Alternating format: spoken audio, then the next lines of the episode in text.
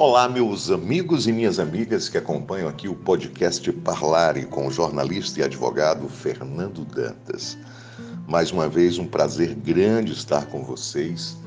Né? Nós tivemos aí um lapsozinho temporal de alguns episódios, porque nós estamos organizando outras coisas para o podcast, como as entrevistas via podcast e via YouTube também, que nós iremos divulgar e também subindo os episódios anteriores para o YouTube. Mas sempre estamos por aqui com você, levando mensagens de motivação e reflexão.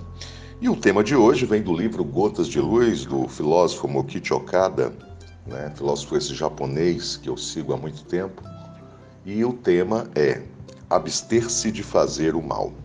E ele diz: Abster-se de fazer o mal apenas pela ameaça das penalidades ou da crítica não é o bastante. Somente quando o homem atinge um nível onde não sente mais o desejo de fazer o mal, onde não são as leis e regulamentos que o impedem, quando realmente encontrou a alegria de fazer o bem, é que ele despertou para a sua verdadeira natureza. E eu, como advogado, eu digo que isso aqui é bem interessante, né? Muito interessante. Muitas vezes as pessoas se abstêm de fazer o mal tão somente com medo das críticas sociais que pode sofrer no grupo em que convive, bem como com medo de penalidades, né? É, de penalidades essas que podem advir da legislação vigente. Né? E nós vivemos num mundo realmente muito violento, onde as pessoas agridem as outras fortuitamente onde as pessoas não buscam o diálogo e procuram, acho que resolvem as coisas no grito e na agressão verbal, com palavrões. Isso demonstra um nível baixo dessas pessoas. E algumas dessas pessoas são até da área do direito. Né? São pessoas que militam no direito e, por, se, por militar no direito, se arvoram no sentido de serem superiores aos demais. Mas o mais importante mesmo é nós nos centrarmos de que isso, somente realmente quando o homem atinge um nível elevado de conhecimento, um nível elevado de leitura, um nível elevado de espiritualidade, ele não sente mais esse desejo de fazer o mal, esse desejo de agredir, né? E não são leis e regulamentos que vão é, moldar essa pessoa, nem tampouco a aceitação social é porque essa pessoa encontrou a alegria de fazer realmente o bem. Né? Como diz o texto, desperta a sua própria natureza. E essa própria natureza é ser a imagem e semelhança de Deus, né? de querer o bem, de querer a luz, não querer coisas negativas.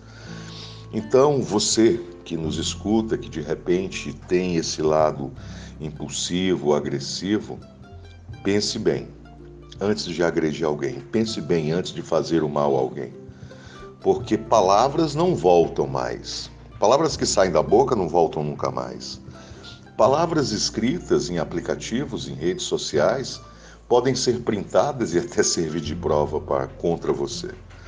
Então é importante termos esse sentimento de querermos ter o bem dentro de cada um de nós e ter essa alegria de fazer o bem.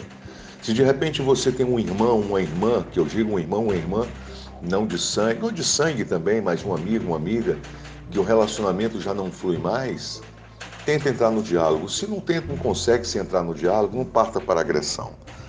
E aí você tenta perdoar essa pessoa e se não consegue perdoar, ore.